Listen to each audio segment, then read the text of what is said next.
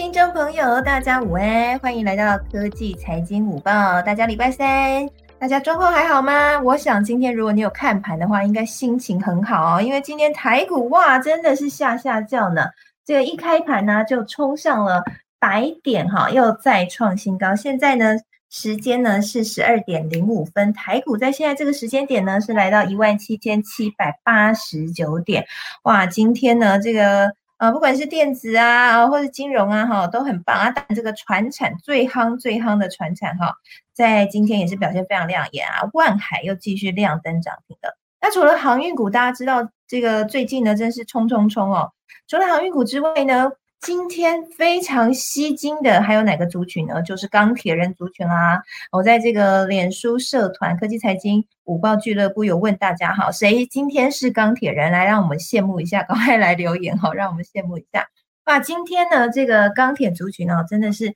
非常非常的夯，所以我们今天呢就要特别来聊一下这钢铁产业到底近况是怎么样啊？那除了钢铁呢，最近电动车也是一个热门的话题。所以呢，这个钢铁、电动车还有国巨哦，今天我们都会一并来跟大家好好聊一聊。我们今天邀请到的呢，包括了像是大家很熟悉的《金周刊》的财经顾问林宏文顾问，宏文哥会来跟我们分享一下他的产业观察哦。那同时呢，我们也邀请到了这个手机网的主编 Leo 主编呢，会跟我们聊聊苹果 iPhone 十三的最新情况。而且 Leo 主编常常都会给我们 surprise，他上一期上一次来呢，才说他是。航海王哈吓了我们一大跳，今天不知道他是不是钢铁人，我们大家 好好问一下。然后同时，我们今天也邀请到了，我想大家都很熟悉哦，在 Clubhouse 上面电动车的议题呢，问他就对了，就是科技人 Ivan，今天来跟我们聊聊这个最近电动车很好，哎，明天还有一档电动车的 ETF 要挂牌哦，所以这个议题最近真的很火热哦，我们待会好好聊一聊。好的，那一开始当然要进行楚文的这个重要新闻盘点时间啦。那重要新闻呢，首先我们要聊一下钢铁啊，钢铁呢在今天呢，这个非常非常的呃这个。成交的比重呢，已经超越了航运哈。那钢铁股是非常的热，那为什么会那么热呢？这个新闻，这个产业有一个相新的消息啊，就是中国和俄罗斯现在在阻挠钢铁产品的外销政策。好，那钢铁族群呢，有一个重点了，就是中国现在呢，为了要抑制通膨哈，不要让通膨。太激烈，所以呢，推出了这个，提出了限钢的政策。那俄罗斯呢，在八月一号开始哈，也对出口的钢铁啊、镍、铝、铜课征至少十五趴的零时税。那所以那个俄罗斯啊，它是全球第三大的钢铁出口国啊，所以。哇，这一项呢，都真的哈影响很大了，所以就从供给端，哎，现在呢，可能供给端整个供给会减少，那这些都推升了钢铁的报价，哎，最近真的报价是涨涨涨哈，不管什么样的。这个钢啊、镍啊，什么通通都涨涨涨哈，那当然这股价呢也跟着涨不停啦。那钢铁到底现在情况真的这么好吗？这个涨真的还涨假的哈？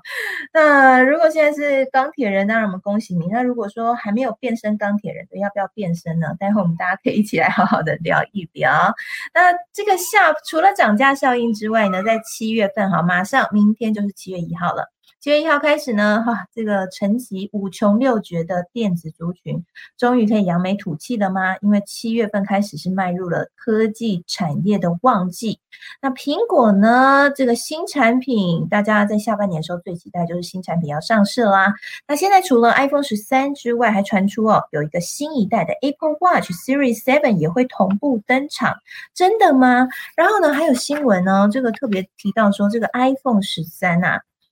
这可能不会叫 iPhone 十三呢，到底是怎么一回事哈？那这个 iPhone 十三呢，到底这一次呢传言出来，这个网络上面规格已经呃传言超级多了哈。那哪一个传言是比较值得相信的呢？我们待会请 Leo 来跟我们好好说一说。好，那刚刚讲完了这个，不管是钢铁啊，或者是电子哈。这个其中呢，这个元件啊，这个其中的零组件当然就是很重要、很关键啦。那其中有一个被动元件的大厂，我想大家对这一档也非常熟悉，就是国巨。国巨呢，在今天公告这个，因为有重大讯息要公布，所以呢，先暂时停止交易，就停牌啦。哇，这个停牌呢，让大家就开始猜测了，哎，是不是国巨集团又要进行整并了呢？啊，因为它是跟旗下的公司齐立新百分之百持有的子公司啊，齐立新一起这个都申请了停牌，所以大家认为是不是要对齐立新来进行整并？好，因为国巨呢之前就很擅长做这种合并啊、整并等等的哈。那之前这个合并的，像是合并基美的重效有出来，所以大家想说，哎，现在国巨是不是又要出一手啦，又要进行整并了呢？那现在市场又传出说，这个很有可能哈，是国巨和齐力新双方要在车用领域策略合作哈，所以就是要攻车用这一块啦。其实也不意外啦，因为国巨呢在不久之前呢，才这个。才才对外特别强调说，车用这一块是他们未来呃非常重要的一个业务来源哈。他特别也强调说，这国巨未来在电动车市场会扮演重要的角色，会携手红海集团强攻电动车的事业。所以这一次的整兵是不是真的是要攻电动车呢？哇，这个真的很值得关注哈。那待会我们会好好的聊一聊。好，那说到这个电动车啊，最近特斯拉哎，真的好像踢到铁板了哈。我们上一次才特别讲到说，特斯拉在中国真的是很辛苦。那最近呢，瑞银又对特斯拉来开刀了，调降了特斯拉的目标价。到底特斯拉发生了什么问题呢？好，那另外呢，就是哈，特斯拉呢。在最近哈，还传出说可能会推出这个七十万美元的 Model Two 啊，可能两年后会问世，要杀入这个平价电动车的小市场。哎，真的有可能吗？这个未来这个平价的电动车哈，会是一个新的趋势吗？电动车会越卖越便宜吗？那红海呢，也这个也喊话哈，是要做这个。便宜的电动车，哈哈，所以这个便宜的电动车是不是未来的趋势呢？那另外呢，这个最近啊，这个车电股真的是越来越受到关注。刚刚才提到嘛，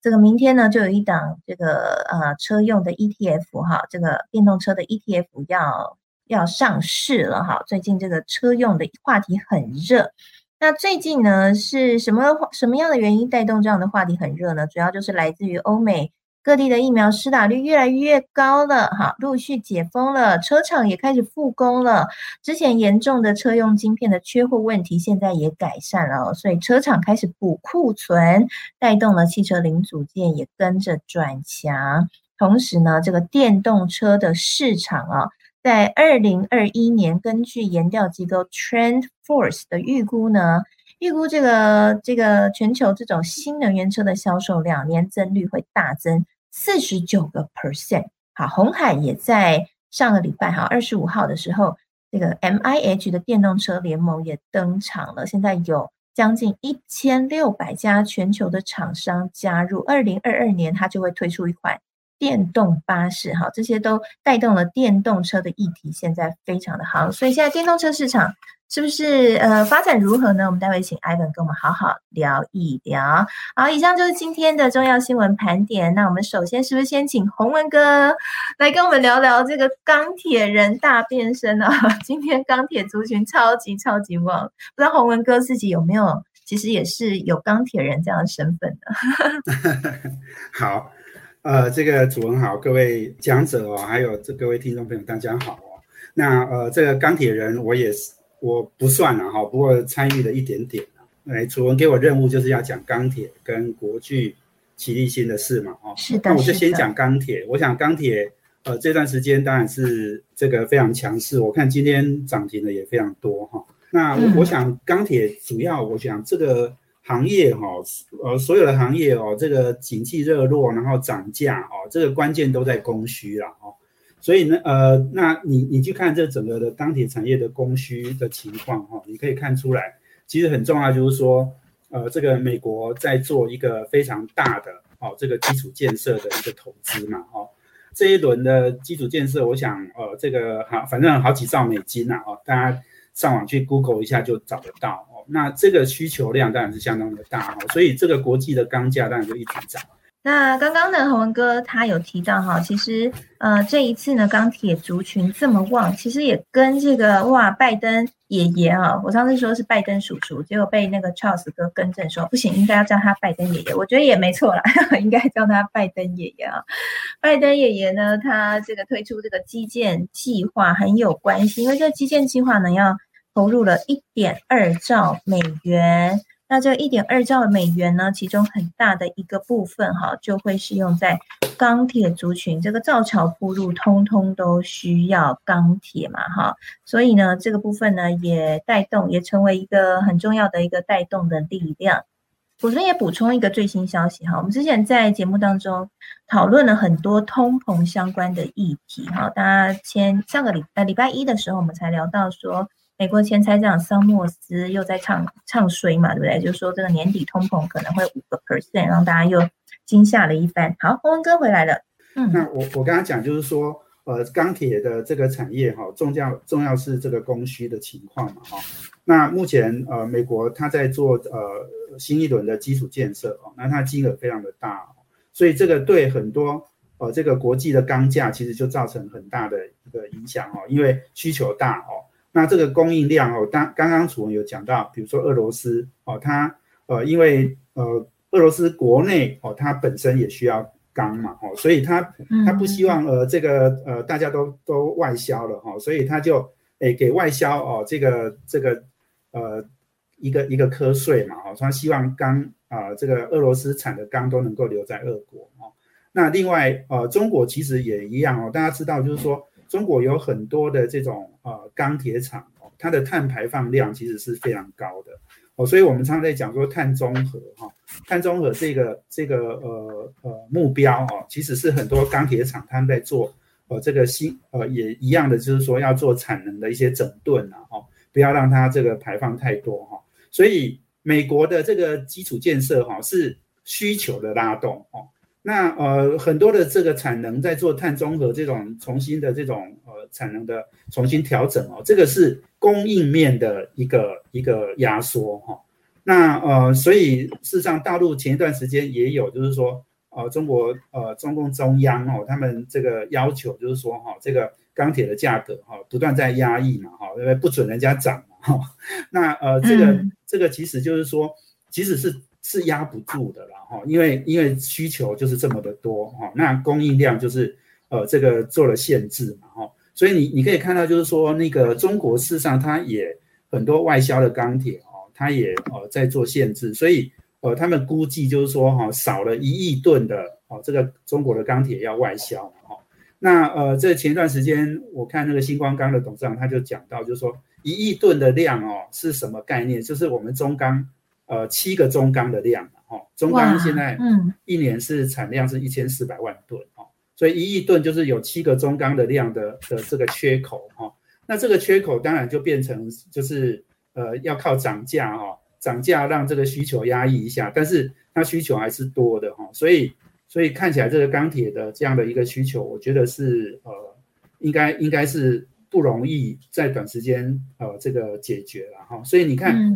上半年哦。呃，热压跟钢筋哦，呃，这个这个涨价的幅度很大哦。那所以热压有中红嘛，哦，钢筋有海光跟威智嘛，哦，这些股票都已经涨翻天了哦。那接下来下半年看起来，大家呃会比较注意的题目是这个不锈钢哦，不锈钢的这些公司哦，最近也都是呃涨得很很凶哈。那另外刚刚就是刚刚讲的，就是说呃出口量比较大的这些钢铁厂。那他们收获也会比较大，哦，那个那个出口到，尤其是我想，呃，美国的市场，哦，那所以你看大成钢、夜辉，哦，最近也也是像大成钢今天又创新高了，那所以我想这个钢铁，呃，目前看起来，我觉得，呃，好像短线，哈，有一点感觉要跟这个航运，哦，这个并驾齐驱的，哈，所以就是钢铁人这个航海王，哦，我看起来还是一个很重要的主轴，那呃，另外我们如果讲到国巨跟启立新哦，那电子股今年当然是比较呃寂寞一点哈，被传产股哦这个呃 这个抢走风采，对风采。那而且成交量也在降低啊。不过刚楚文其实你在讲很多新闻的时候，其实很重要的，我想国巨跟奇力新两家公司停牌哦，当然还不知道他们要做什么了哈。不过我们推测一下，大概也会跟你刚刚讲的电动车，哦，或者是这个呃电呃车用电子这个行业应该会很有关哦。为什么是这样哈？我我们先讲就是说，国巨当然是被动元件里面非常重要的大厂嘛哈。现在它在很多的产品线上面都是全世界第一的哦，像像比如说在胆子电容。在晶片电阻，它是全世界第一的。哦，那在 MLCC 哦，它是全世界第三的。哦，那奇力新是国际集团下面的一个电感厂哦，它是它主主力产品在电感哦。那这些被动元件呃，主要的聚焦的方向哦，国巨当然是五 G 电动车车用电子哦。那奇力新呢是在电动车哦。那呃，美系、欧系、亚系的很多的车厂呢，它我想它都投入了哦。所以两家公司要做什么？我觉得哈，我们可可能也许可以去呃想象一下，就是大家记得去年，我记得是去去年底哦，国际集团下面也有凯美跟奇力新两家公司，也是一样停牌。然后后来呢，他们宣布了一个事情，就是说他们两个下面分别有旺泉跟博汉两家公司哈。那他们就把这两家公司呢，呃，这个，哎，我我的股份卖给你，你的股份卖给我，然后呢，这个，呃，让大家更聚焦在，呃，他要发展的一个方向，哈，那我我觉得国巨集团过去这几年一直都在做这件事情，哈，就是说聚焦发展，因为它它下面很多公司，哦，那每个公司都有各自的产品线跟各自的聚焦的市场，哦，那它如果把这些呃，产业呢做一些比较好的整理跟整顿哦，那让每一家公司有它的一个清楚的目标方向哦，那我觉得这个应该是一个很重要的一个方向哦，所以我我预期就是说国巨跟奇力新基本上也很可能有这样子的一个呃类似的，好像凯美跟奇力新类似这样的一个布局然后，那接下来我我觉得大家还是可以再关注了哈，为什么说？跟电动车、跟车用电子很有关哈，因为事实上就是说，你如果去看整个台湾过去被动元件的产业，他们主要的聚焦的市场哈，其实是比较在资讯产品上面哦，不管是呃这个笔电啊、哦电脑啊、哦周边产品啊、手机啊等等这些比较是属于资讯产品的这样子一个市场哦，因为资讯产品都要用到很多被动元件。但是未来一个更重要的方向，当然就是电动车。哦，电动车用的量非常的大。哦，那大家知道，就是说，呃，这个被动元件里面，呃，最领先的公司就是日本。哈，那日本的公司，它的这些供应商，它其实已经很早就转到呃这个汽车产业去了。哦，那呃这个那也是因为为什么这几年被动元件这么热络，就是因为啊日本供应商他转去做汽车，所以。他这些资讯产品哈啊，他就不做了哈，他就让给你台湾做哦。那台湾当然就就把这个资讯产品的这种被动元件的量就吃掉了哈。但是呢，台湾的这些公司呢，我想也不会呃这个把这些电动车，因为这是未来成长最大的，所以他们也会很积极在发展这一块哈。所以我我预期就是说，国巨跟奇力新哈，他们很可能也是会在呃这个车用市场里面哈呃去做一些布局啦哈。那那因为很重要，就是说你你可以看到几个现象嘛，哦，国巨跟红海不是签了一个很长的约，哦，那红海这个董事长刘阳伟就说他们以后呃要跟这个国巨要要有这个很深的策略联盟，那这个很重要，当然还是一样的，在红海要发展电动车，那电动车要用到的这些被动元件哈，它当然是跟本土的公司去做结盟是最好的，因为这个对。对整个本地的产业发展是最好。好，那那这个红，我相信红海现在规模不是那么大哈，日本厂商也不见得愿意支持它了哈，因为因为这个就是你你要做，我们说这都是国家队的概念嘛哈。那所以你看红海跟国巨结盟，然后另外国巨在过去两年，二零一八、二零一九哦，它分别去并了诶普斯跟基美嘛哦，那这这这些公司都跟在五 G 啊，在呃，电动车车用电子领域哦，都是呃非常呃这个布局很深的公司哈。那国际就利用这样的一个机会哦，我想呃，它接下来呃应该发展哦，遇小不易了哦。那呃，这个这个情况，我觉得，因为呃，如果再整个讲回来，整个大盘就是说，呃，现在是很多资金在这个呃船产哦，嗯，钢铁人、航海王哦，但是我觉得电子哦一直是台湾最重要的产业了哦，所以所以这个虽然现现在因为成交量被吸走了哈，但是接下来我觉得下半年哦，呃这个呃台股为什么昨天已经又创新高了，今天再创新高嘛哈，比如说这个加权指数，那因为就是因为所有的行业都很热络哈，这个。哎，百百花齐放哈，所以才让这个整个股市这么热络哦。那我觉得接下来电子股呢，还是有很多很好的公司哈。那大家可以好好挑了哈。现在大家享受那个航海王跟钢铁人的那个冲冲热哈。那下半年我觉得电子股呢，还是一样可以让大家不会太太失望。大概这个是我的想法，谢谢。好，谢谢洪文哥的分享。确实啊，这个钢铁真的是，我觉得在我不知道洪文哥有没有这种感觉，就是在财经圈这么久，今年真的很特别，会看到说台股的成交比重居然不是电子为重，以前电子都是占。呃，五十趴以上，有时候到七十趴，结果现在居然是钢铁跟 航运为重哈。在昨天，钢铁族群的成交值就突破了千亿元，是一千一百八十五亿元，改写历史新高。我想今天应该也会再改写历史新高哈。所以哇，这个钢铁真的是非常的夯。那刚刚洪哥也有跟大家分享，其实夯的原因呢，主要就是来自于哎需求非常的大哎，这个拜登要造桥铺路，钱撒下去啊。啊，这个里面呢带动的这个钢铁的需求真的是非常的高。它这个其中呢，一点二兆美元的基础建设方案，其中呢有五千七百九十亿美元当中的三千一百二十亿美元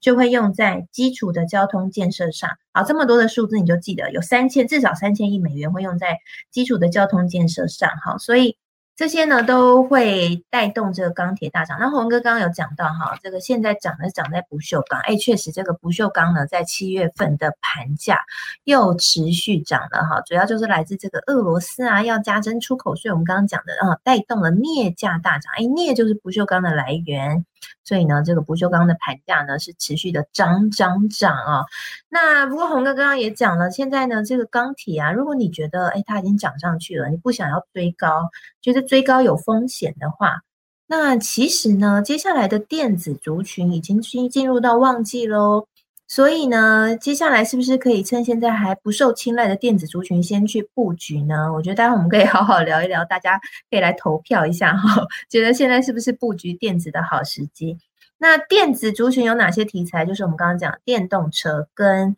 这个 iPhone 这两个题材的。那红哥刚刚特别讲到了电动车，尤其是我们这国巨停牌，哎，红哥也认为说。电动车应该是国巨接下来这个停牌很有可能的原因啊，因为他们在这个电动车上面要用到的被动元件真的非常非常的多。那最近呢，瑞银哦，他又呃做了一个最新的这个调查哦，他提到说呢，电动车是一个不可阻挡的趋势。好，这这个其实有点废话了，但它里面有给了一个数字，我觉得蛮可以参考的。他说呢，二零二五年。电动车可以拿下全球新车市场两成的市占率，两成啊！二零二五年就是四年后，四年后电动车就会占两成，所以他他就把这个通用啊、福斯啊的目标价都调高了，还看好另外三档的电动车的股票，包括现代汽车、雷诺和理想汽车。我刚刚呢在录节目之前就问了一下 Ivan，我说：“诶，这个雷诺是不是之前？”这个 Ivan 提到的这个马上就要出新车，可能可以干掉这个特斯拉的。他说不是不是，那是另外一家。哎，所以这个电动车真的很多家哎，大家都要进来抢这一块大饼哦。那也因此，这个特斯拉呢被瑞银调价了，调降了目标价，就是因为认为说欧美啊、中国车厂通通都来做电动车，你特斯拉还行吗？那我们要问一下 Ivan，Ivan。你觉得特斯拉现在还行吗？Hello，Hello。对，我觉得，我觉得很多这种所谓投融机构啊，或者是一些分析师等等，在讲特斯拉，很喜欢去，就我上次也有分享嘛，就炒作一些说，啊，特斯拉不行啦，这个销量腰斩啊等等。但我觉得大家还是没有完全看懂特斯拉或者是电动车这个浪潮啊，实际上是什么情况？哦，那当然资本看好，是因为就像刚楚文又说，这个趋势是。啊，这个势不可挡嘛，包括政府政策配套、呃基建等等的所有的趋势都往这个地方去移动。啊，但是即使是在这个大浪潮之下，呃，电动车在今年的这个情况里面啊，就是说市场的整个份额来看，还是一个 起点中的起点啊，非常非常小。呃，我记得我之前有跟大家分享过那个一九年的整个全球市场的数据。我们先讲数据啊，啊，一九年的时候，汽车大概销销销量全球加起来可能有一亿台左右。啊，那我之前说过，大概有两百一十万部啊是电动车，那其中是包含了所谓混动啊啊这种油电混合动力的车啊，那纯电动的呢，其实占占比没有这么高哦。那去年因为疫情的关系，其实全世界啊有八成的国家，这个整个汽车的这个销量是下滑的。那那滑的有多严重呢？从一亿台左右的全球销量到呃去年我看数据是只有七千多万台。也就是说，呃，这个下下跌的幅度是还蛮高的。可是，在去年哦，电动车的这个呃全球的销量却是增长超过百分之四十的哦，是有呃这个三百一十二万部的电动车销售啊，那中间也有超过两百万部是纯电动车。那我们都知道啊，这个特斯拉去年一共卖出了五十万部车嘛。啊，这个是包含中国大陆，就全球它卖了五十万部车啊，可能有一半在美国，那三成左右可能在中国，那其他在欧洲还有其他的市场。哦，但是我们如果是从这个市场份额来看的话，就知道说特斯拉其实在全球已经超过百分之二三十的这个市场份额都是特斯拉的。那大家当然会去讲说，呃，很多所谓的新势力出来啊，包括呃我。我自己都有投资的啦，中国的三大的这个电动车品牌都在美股上市嘛，这个蔚来啊、理想啊，刚刚楚文有提到，然后还有小鹏。但其实如果你看去年的数据，他们这三个品牌，蔚来、理想、小鹏，其实才分别交付了四万、三万，还有两万七千部车，所以你就算加起来，其实也都没有到特斯拉的一半。那当然他们是增长的非常的快，那未来它。从二零一七年开始交付他第一台车到今天，才刚刚过了那个十十十万台的这个这个门槛嘛？啊，他过十万台的时候，这 Elon Musk 还有发推特就祝贺他们，说这是一个非常不容易的 milestone。哦，那其中六，对，因为他自己也说，这个电动车，呃呃，这个这未来最大的这个对手一定是在中国嘛，因为中国有这个很大的市场啊，很大的盘子，而且政策也扶持，然后有很多很关键啊，就是有很多很多的人才啊，然后包含一些呃关键的供应链啊，像这宁德时代啊等等的电池啊等等的这些供应链。所以，呃呃，电动车、新能源汽车这个未来肯定是离不开中国了。那所以你说，呃呃，腰斩吗？下滑吗？或者是受到很严重的威胁吗？当然，你从整个市场的这个消息面来看，当然是你会听到很多传统的呃车厂，包含 B M W 啊、宾士啊，然后保时捷啊，啊，这个大众啊，呃呃，台湾叫福斯嘛，就是也也都进入了这个。这个这个领域但是你从这个绝对领先的优势来看，我觉得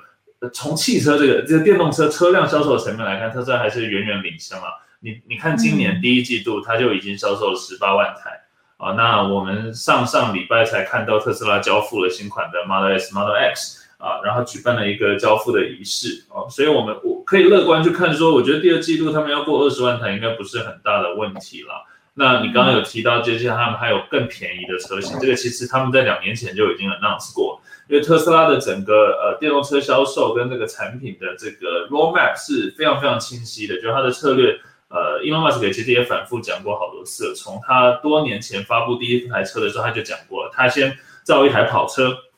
让大家知道哦这个车的 capability 这个能能力是什么，然后电动车是有未来性的。然后再来，他造了这个面向比较大众一点的 Model S、Model X 啊，当然价格还是很高了，当时出来都是可能十万美元以上。然后到接下来，他做了这个走量的车型 Model 3、Model Y 啊，然后也做了一些商用的车型，像这 Semi Truck 啊。但是后后面他也提到说，下一款车是可能是呃轴距更短的，就是整个体体型更小一点的，比较适合亚洲市场的这样子的车。而且他也说了会在中国设计。啊，那这样子的车子出来，然后两万多块美金，我觉得这个就会这是一个 game changer 了，就会完全改变了整个呃汽车市场的这个组成。对啊，那那你从增速上来看，嗯，单月哦，就是特斯拉今年一月份、二月份单月都有三四万台的销量，那那其实是很高的。你你反观啊，所谓的这个中国川崎的新势力，他们增速当然也是很快，可是他们单月就是几千台而已，所以还是有一定的差距，而且你还是要看它的。呃车子的这个单价啊，比如说小鹏，它的价格其实是比特斯拉低很多的，对啊，嗯，那那当然未来有一些车型的价格是还蛮高，但毕竟它的体量还没有那么的高哦。当然未来是很看好的啦，因为它接下来要进入这个这个挪威市场，它已经宣布了，然后今年明年啊这些中国的品牌也要慢慢的走向国际化啊。那当然走向国际化对对中国品牌来说一定是一个挑战啊，因为呃这个品牌的经营啊、用户的经营等等的。但是我觉得整个市场的盘子这么大，对吧？你如果如果疫情过后呃这个全球的汽车销售市场又回到大概一亿左右的这个规模来看的话，那电动车以现在的增速，你刚刚说这二零二五年可能会到百分之二十，我觉得不会意外啊，甚至可能会更多啊，因为从基础建设跟上来之后，我觉得大家意识到，呃，电动车就是比较好，对吧？从这个使用体验上来说，或者从环境上来说，那你等电池的成本在下降啊，充电的成本，然后大家里程焦虑的问题解决。我觉得这个这个增长一定是未来十年，就像当年智慧型手机这样子，就是爆炸性的增长，而且是持续的，对啊，是是是很很值得期待的。所以回答刚刚的这个大家的 concern，就觉得说，哎，特斯拉不行了吗？我觉得不尽然啦，因为这个真的电动车现在还在非常早期的阶段，那特斯拉已经销售超过一百万台在路上跑的车啊，大家知道造车是不是那么的容易，尤其是对一些新进的车厂。那当然，传统的车厂还有一定的这个积累，有供应链的这个积累。但是对他们对他们来说，造好车不是难事，但是怎么造呃体验好的车，或者是怎么用这种呃这种联网的方式去去经营它的用户，创造更多的价值，我觉得这个对他们来说可能会是难事。尤其是它体量这么大的公司，它要更改生产线的节奏啊，然后流程啊，啊，包含这个做一些供应链的重组，用一些新的零部件，对于他们来说都是挑战。所以这也是为什么呃新的造车品牌有机会做到所谓的这个弯道超车的原因就在这里。对，所以我觉得造车的逻辑还是很不一样。那特斯拉领跑了已经那么久，其实大家不要只看它这个汽车销售的这块业务啊，它的这个能源业务，还有之前也聊过的这个数据啊，这个数据跟它的人工智慧，其实是未来啊最有增长潜力的。对啊，因为因为包括资本市场在看一些新的品牌，像我刚刚提的这个未来理想小鹏，其实他们都没有。呃，很强的这个叫什么盈利能力嘛？因为他们造车一定是初期有很大很大的投入，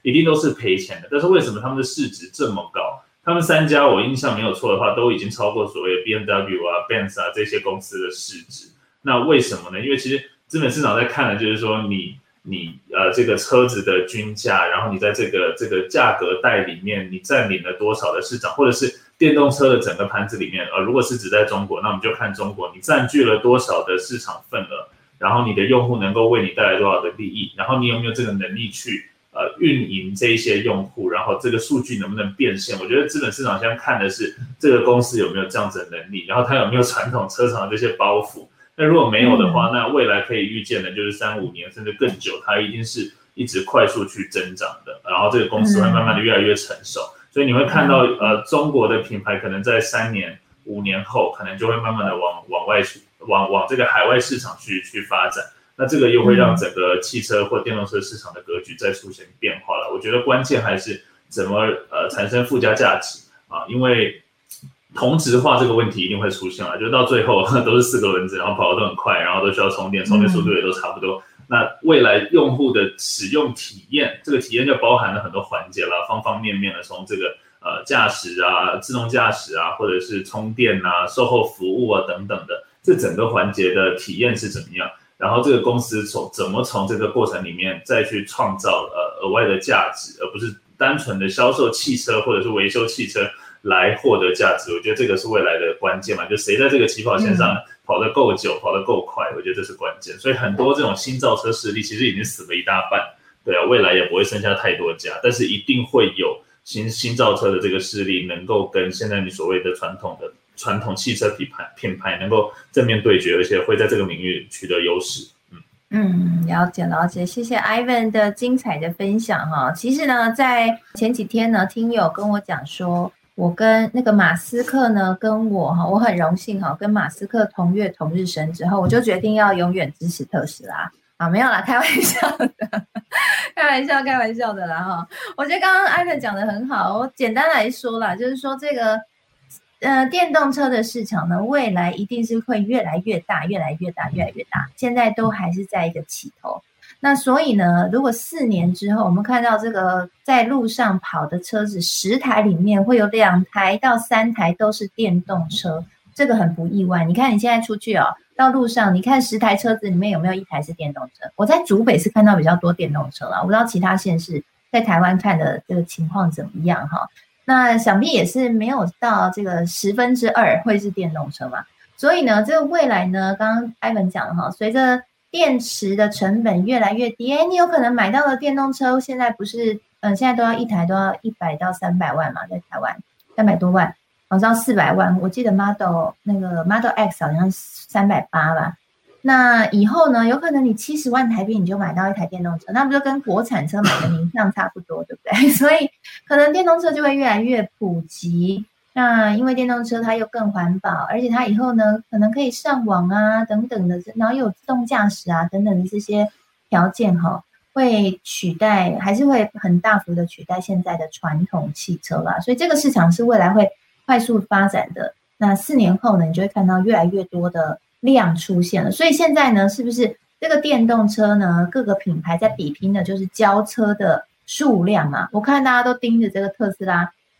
到底可以做出多少台电动车？哈，看这个盯着它的数量在看哈。那现在就是说，大家就是卡在这个技术的关卡了，就是特斯拉啊，这个交车有时候会高一点，有时候可能没有那么多啊。有时候这汽车毕竟还是不好做，所以呢，其他的新进的品牌厂在交车交车的速度上面，可不可以像特斯拉这么快？我们说这个市场占有率先站起来以后就是你的嘛。所以呢，特斯拉如果它一直都很快。它市场占有率占到了之后，哎，它以后可能还是会独霸，所以 Evan 应该是还是对特斯拉蛮有信心的啦，哈。对对对，我我可以讲一个比较具体的啦，就是很多在台湾的朋友可能因为选择不是那么多嘛，所以没有那么多的感觉，或者是一些进口车，其实到台湾去加上一些税啊等等的，它的它的入入手的价格还蛮高的。那我可以自己分享一个个人的经验了，我是在二零一七年的时候买了自己的第一台 Model S 啊，就是特斯拉的这个呃轿跑车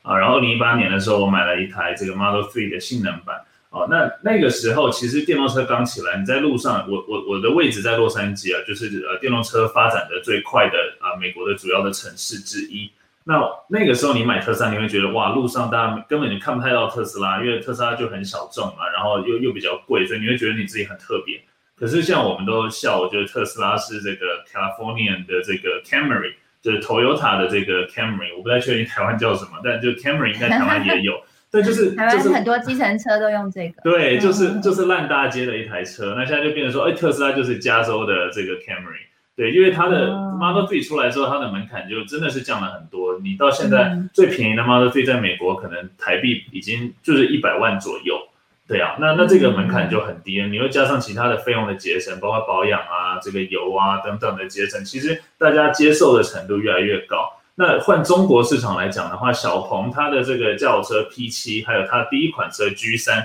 它的这个价格其实也就是这个差不多这个区间，就是台币一百万左右。那它的 offer 就它给到的东西，其实真的是比传统的车子。好非常多，就包含它的呃这个 entertainment 啊，这个用户的体验啊，联网啊等等的这种智能化啊、自动驾驶啊等等这样的体验。小鹏这么厉害啊！对，所以呃小鹏他他在深圳嘛，然后他其实深圳就是一个汇聚科技的这个互联网的产业的一个地方，包括传统的这个很厉害的手机公司，像 OPPO 啊、vivo 啊，然后这个 OnePlus 啊这几个台湾人可能比较熟悉的品牌，都是在深圳嘛。那深圳又有腾讯啊、阿里巴巴等等的。所以，呃，是一个很多技术汇聚的地方了。那创造出来的东西有点像美国的这个戏骨这种感觉，对。所以我觉得大家可以多看一下，呃，其他品牌，他们其实美国跟中国的比较，这个这个发展产品的这个路线差距就很大。所以你看未来，你看小鹏，再看特斯拉，其实除了他们都是电动车之外，他们的产品设计的理念定义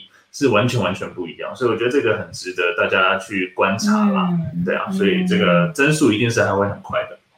了解了解，谢谢 Ivan 的补充说明哈。所以看起来呢，我最后讲一句，我刚刚忘记因为，刚刚楚文有提到那个销销量的统计的问题啊。特斯拉还有一点跟人家不一样是，它是直销的，所以它不是透过经销商销售的。那美国大部分其他的车厂全部都是透过经销商销售的，所以在这个呃交交车的这个量的统计上面会有节奏的不同。所以特斯拉通常会在呃每一个季的季末，你会看到大量的加速，所以这是因为它销售模式导致的不同。嗯，我补充点。哦，了解了解。所以如果你有买特斯拉的股票的话，要先知道这一点哈，这个不要被哎这个呃交车数字突然大增，然后又大减，然后吓了一大跳哈。那可能会是因为它销售的模式的不同。好，谢谢 Ivan 刚刚补充说明哈。所以现在呢？哎，所有的这个电动车厂虽然越来越多，我刚刚提到小鹏也蛮厉害的哈，中国电动车厂现在也越来越强了。不过呢，他们在造车的理念上是不太一样，但是有一点可能会一样，就是车子应该会越来越便宜啦。所以，所以我们就 watch and see 吧，就是它会不会像刚刚 Ivan 讲的，就像智能手机一样，因为越来越便宜，然后就越来越普及，人手一机，然后反正这个产业发展就是这样。我想洪文哥应该也很有感吧，就是。反正看任何的产业发展，就是从一个一开始萌芽的阶段，到后来哎大爆发，然后最后变成是成熟期，对不对？就是产业都是走这样的一个模式。嗯，我想红哥应该也很有感哈。那接下来我想要问一下 Ivan 的好朋友，今天 Ivan 跟这位好朋友老友相聚，线上相聚，就是也是我的好朋友，认识很多年的这个手机王的主编，也是科技达人 Leo。Hello Leo。嗯，各位听众朋友，大家好。上次你给我们一个很大的 surprise，就是你是航海王，所以我想要问一下两个问题：一，你是不是钢铁人？二，你有没有买？已经买了特斯拉，也买了电动车了？有没有 surprise 再给我们？怎么办？我这两个 surprise 都没有啊！真的？对，钢铁股其实我看蛮久了，但是我一直没有出手，因为最主要原因还是在于说。呃，我因为像上礼拜有提到嘛，我我从去年就开始买买航运股了。那因为我买买买到最后，我甚至把所有的电子股都清掉，等于集中最后只剩货柜。我当然我还有看其他，但是看看看到最后，我又觉得说，那我还是专心看货柜就好了。所以钢铁股我看了一段时间，那我也是看着它涨啦，但就是我还是没有出手啦。对，嗯，对啦，这也是一种资金的分配，因为你就是看好航运嘛，所以你就重压航运。不过钢铁你也是稍微有研究，对不对？所以钢铁就看嘛，对。嗯，所以你自己看现在这一波，应该这这一波的上涨，如果你有做产业研究，是不是也像刚刚洪文哥讲的那样，就是说整个市场就是呃供给不足，需求又非常大，所以未来还是非常的好。对，因为其实刚刚洪哥讲的。讲得非常清楚了哈，就是说最近近期的市场一个状况，基本上就是供需问题。那因为供需问题，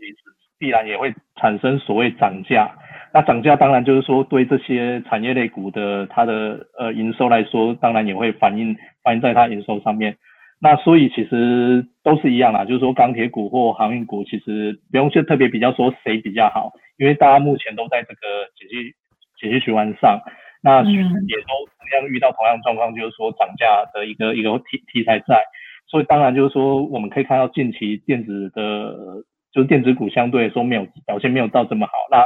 因也也就是因为说大家就是说这个热钱啊，就是往往往人多的地方走嘛，所以像钢铁或航运近期都可以看到说，因为很多人很多人去买这样的股票。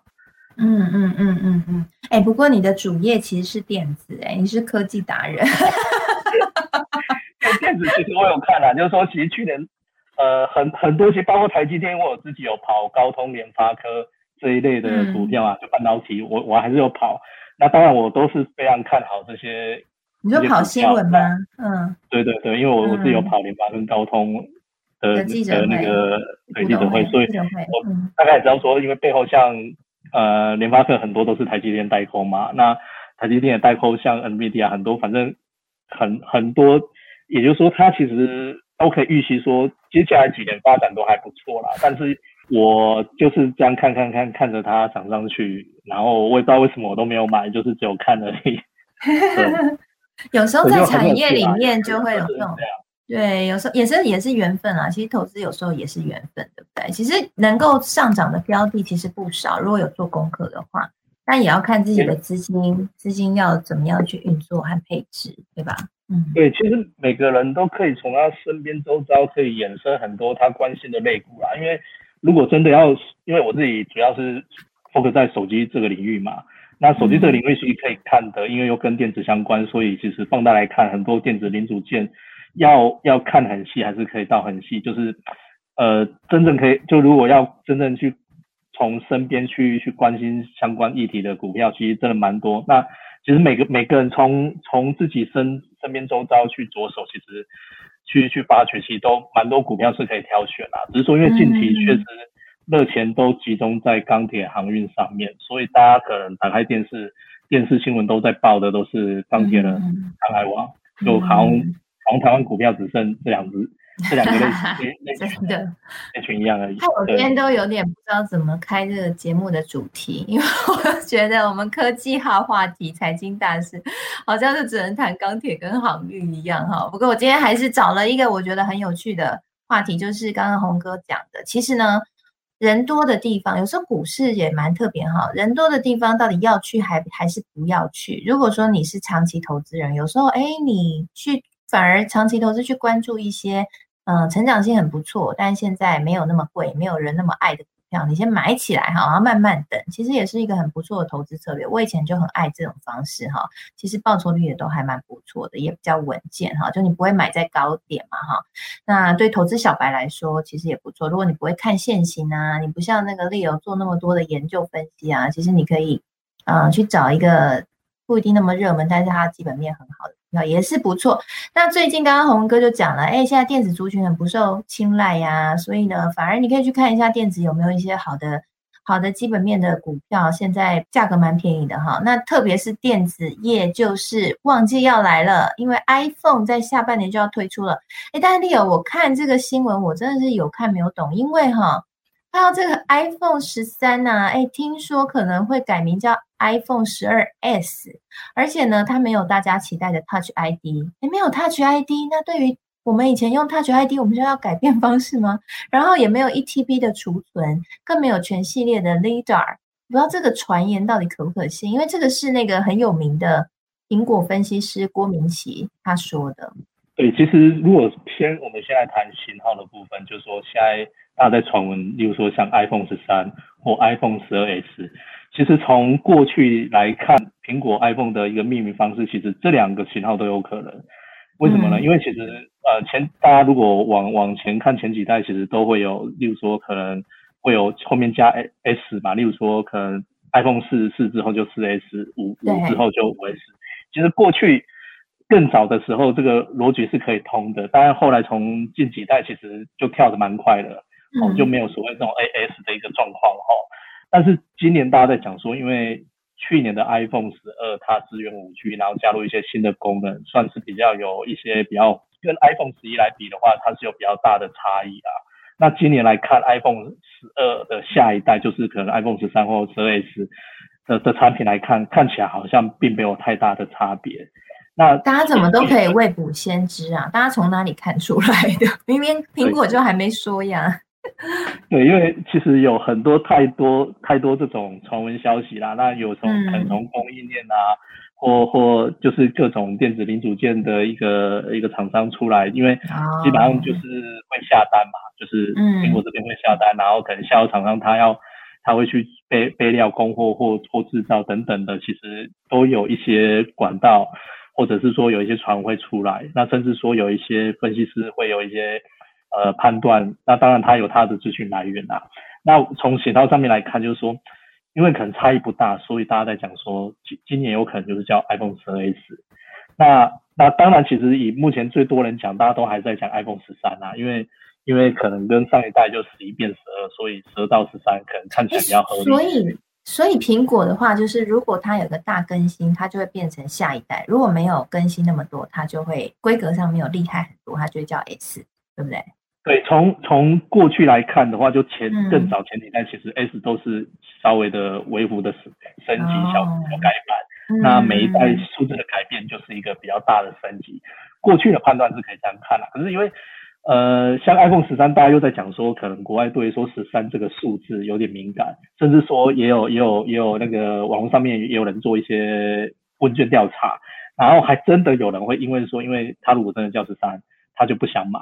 他他会对十三这个数数字有有忌讳的，所以以型号来说，现在大家基本上都还是比较就媒体在写这些传闻讯息或传传出来比较多，都还是以写十三为主啦。可是因为大家对于说这个产品它可能跟上一代比较差异并不大的情况下，可能会认为说苹果它会用十二 S 来来来命名，所以众说纷纭，还很难去评估啦。因为这因为其实苹果没有像前几年就是很规律了，因为近期来说它其实变化就比较大，它就没有按照前几年这么规律的去命名，所以呃型号我觉得还是一个谜啊，就是没有很绝对说一定是哪一个型号，因为产品还没出来，其实都。都很难讲这样，那尤其是呃，明天算是下半年的开始嘛，那距离说可能第三季末或第四季初的 iPhone 的发表，其实它还是有一段距离，所以我们还是可以去期待说它的型号最后会叫什么名字哈。那刚刚楚林也提到，就是说。产品上面有一些变动哈，就是说，像之前在传说可能储存容量会有所谓一 TB，然后后来又讲说最新的这个传闻说没有。那我个人是觉得说一 TB 的可能性并不大，并不大的原因是因为说，其实我们看 Android 手机嘛哈，它其实这种旗舰手机它的一个储存容量其实当然也有所谓推出一 TB 版的，但是厂商推一 TB 一 TB 版的手机并不多啦。最主要还是说，因为储存容量越大，价格越高。那在 Android 手机上面，我们可以透过 SD 卡去扩充嘛，或者是说用 Google 云端啊，就云端服务去去去储存这些东西或做备份。那 i iPhone 也是一样啊，它有 iCloud。那在这样的情况下，其实我觉得苹果反而会比较鼓励大家去用 iCloud，而不是说去就是一直去扩充它的存储容容量啦。所以 E T B 我我我从它传闻出来，我就觉得呃有点不可思议，就是真的需要到这么大的容量吗？因为其实一般来讲来讲，我们大概二五六五一呃就够用了。如果真的不够，你可以用 iCloud 或者一些云端服务，就其实就就绰绰有余就足够了。所以 E T B 这个这个功能取消，我觉得并并不意外啦。好，然后像它就 I I D 就是说这个部分嘛，哦，因为像这次更新其实。Apple Watch 其实也可以透过你，如果是用 iPhone 的人，你自己也有拿买 Apple Watch，其实你自己就可以透过呃 Apple Watch 去做做解锁解锁去使用哦，所以这个功能其实没有，我觉得也也还好啊。可是没有 Apple Watch 的人该怎么办呢？难道我们以后都要慢慢提密码吗？难道还要苹果就是对苹果就是鼓励大家要去买整套它的东西嘛？它目的是很简单的嘛。所以我可以看到，就是说，它当然就是这这是一个方向啊，哈。那像像相机部分啊，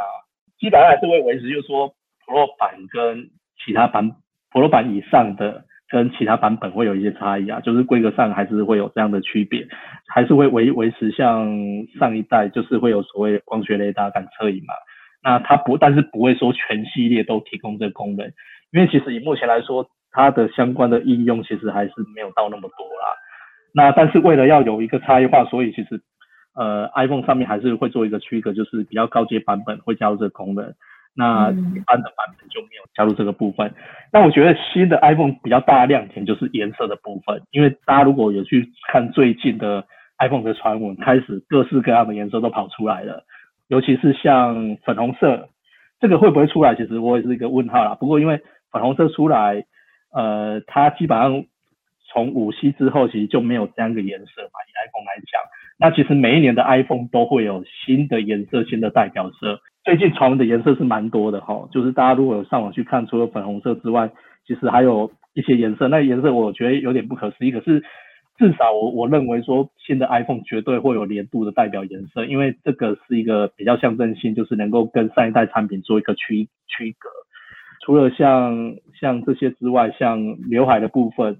我觉得今年应该蛮有机会，它的刘海可以再小一点啊。因为前几代都有在传说刘海会再小再小，可是后来好像都差不多，没有太大变化嘛。抱歉抱歉，刘海是什么呀？这个我们可能有些听众朋友会不太清楚。嗯，对，如果你是拿 iPhone 的，你可以你可以注意到说你的那个前镜头上面，就是荧幕正面，它会有一块凸出来。就是往往下凸出来的黑黑色的区块，那它这个地方它会一般会去放放听筒啊，放那个呃前镜头啊，那大家都会笑说，哎，这是刘海嘛？因为 iPhone 最早推出来这个，为了为了全荧幕的设计，它去创造出这个所谓的异形荧幕的一个设计，那大家就笑这是刘海。那这个刘海其实以先来看，它占用到的范围其实蛮大的。那前几年，呃，前几年其实 Android 其实也蛮多刘海的手机，就是学 iPhone。那后来，但是他们就是越做越小，甚至说，呃，这这几年其实也都没有用，大部分手机也不用刘海了，就是可能会用挖挖孔嘛，会在荧幕上面挖一个孔，会有一点或者是水滴的造型。这个跟跟 iPhone 现在就是设计上面就有点不太一样了。好，所以刘海部分预期应该会再小一点点。那其他像。像其他规格就是台积电五纳米的新的呃 S 的处理器，那包括像一呃荧幕可能也会有所谓的一百赫兹荧幕更新率的一个的荧幕，那但是这个可能还是会放在比较高规格的。嗯嗯，那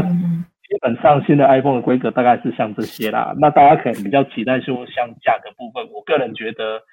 应该还是会维持差不多，就很难再便宜到哪里去，也也应该不会去特别去涨价，因为看起来今年的规格差异并不大，所以基本上还是会维持跟就是去年的一个定价，因为去年的定价其实已经比 iPhone 十一还便宜了，它有五 G 功能情况下，其实现在 iPhone 还可以这么便宜，其实已经算蛮不可思议了。那甚至当然，它也创造出它的 iPhone 十二的一个销售表现，其实也相当好嘛。如果大家有去看苹果。呃，近期的财报来看的话，iPhone 的销售是非常亮眼的。嗯嗯嗯嗯，好，所以其实这一这一款 iPhone 十三或者是说 iPhone 十二 S 的话，就像刚刚丽有讲哈，就是目前呢叫什么名字还不知道，不过有几个亮眼的特色哈。第一，它可能会有它的年度代表色哈，如果你是粉红控的话，女生少女心喷发粉红控的话，可以期待一下，对不对？然后呢，这个丽友又提到了哈，就是。关于这个 iPhone 的刘海啊，反正就是在外观设计上面可能会有一些变化哈。不过整体来看，它的呃整个的规格呢，可能不会像，应该是说这规格，你觉得应该还是像 iPhone 十二 S，虽然不知道它怎么命名，但规格不会变化太大，对不对？不过这个销量你还是很乐观，是吗？对，我觉得规格上面来说，大概就是从 iPhone 十二基础上面去做调整啊，它也嗯。从近期的这些传规格来说，也很也没有比较大的突突破啦。哦，所以所以大家会讲说它会叫十二 S 的可能性，我觉得不可能，因为毕竟它的规格差异没有，嗯，呃，就是因为上一代已经加了五 G 了，上一代其实最大亮点就是五 G 嘛，那这一代其实从从上一代这样去再再升级，其实是有限的。嗯嗯嗯嗯，了解了解，好，谢谢 Leo 非常精彩而且详尽的跟我们分析一下 iPhone 的这个最新款的手机哈，接下来应该接下来几个月它都会是一个讨论的焦点哦。我记得我在电视台的时候，在这一段时间呢，我们就会做非常多这个传闻相关的报道哈，到处去看这些达人们所。说这个新曝光的这个 iPhone 的传闻，或者是有没有一些零组件啊先曝光的，然后就会拿来做新闻哈，因为大家都在猜猜猜，等到库克最后告诉我们 iPhone 长什么样子哈，那才会是知道这个最终章是什么样子哈。那在股票上面呢，也是啊，就是在这个 iPhone 推出之前，这个股价呢就会慢慢哎这个。出现一些各自的表态哈，所以大家可以特别先去关注一下这个 iPhone 苹果相关的概念股了。我想 Leo 是不是也是都会是这样子去看这个股票的部分？就是在 iPhone 推出前可以先看一下苹果概念股，对不对？对，大家如果有关心电子股的话，当然这个瓶盖股是绝对不可能放过的嘛，尤其是像。明年明年就是下半下半年了，那下半年手机市场最重要就是 iPhone 嘛，嗯，那 iPhone 其实它就是一个指标，大家可以去特别留意说它相关，它接下来的一个一个一个发展状况是如何。这个像刚刚也有有提到，其实我们做投资，其实我觉得有一个最重要就是，其实有时候不见得要跟风，哦，就是说，其实投资最大的乐趣就是你可能看的比别人早。然后你去享受那个过程，就是从你发现一个股票它可能没有很贵，然后慢慢跟着它一起涨上去，就是跟着它一起成长。不管是你个人的成长或财富的成长，我觉得最大成就是是这两个部分。嗯，不单单只是说啊，很多人可能现在大家都会问说啊，航运股这么贵，我要不要去买？钢铁股这么贵，要不要买？那当然，如果你是空手，你去买那个风险是非常大的。嗯，那后面还会不会涨很难讲，因为因为。我们没法没办法去预预测它的高点嘛，可是可是其实大家不见得一定都要去追这个人多的，尤尤其是这个电子股，其实现在就是这几季其实一直都被压抑。那其实还是有很多不错的，大家可以去看。对对啊，所以不要等到 iPhone 真的推出之后才来说啊，瓶盖股，瓶盖股有哪些啊？